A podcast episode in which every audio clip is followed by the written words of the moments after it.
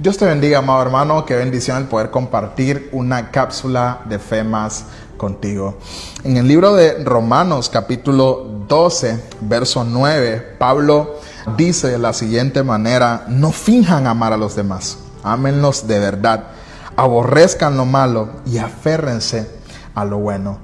Quizás eh, decir te amo para ti suena bien, bien fácil, porque es fácil en realidad amar a nuestra esposa, a nuestro esposo, amar a nuestros hijos, amar a aquella persona que todo el tiempo nos hace bien. Pero que cuando aquella persona nos critica, que cuando aquella persona que nos rechaza, que habla mal de nosotros, igual lo estás amando.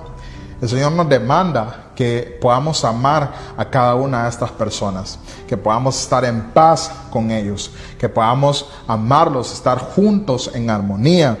Si nos vamos al verso 10 de Romanos capítulo 12, dice, ámense unos con otros con un afecto genuino y deleítense al honrarse mutuamente. ¿Qué quiere decir esto? Que tenés que amar.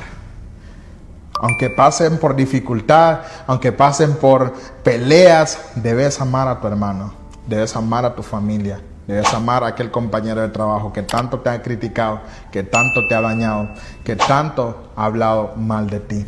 Ama, pero de manera genuina.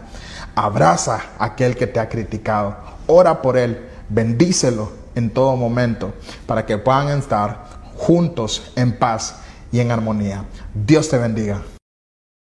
Si esta palabra ha sido de bendición para tu vida y has recibido a Jesucristo como tu Salvador, Puedes llamarnos o escribirnos a los números que aparecen en pantalla y contactarnos a través de las diferentes redes sociales. Iglesia El Faro es un hogar de fe, sanidad y transformación. Iglesia El Faro, un hogar para ti.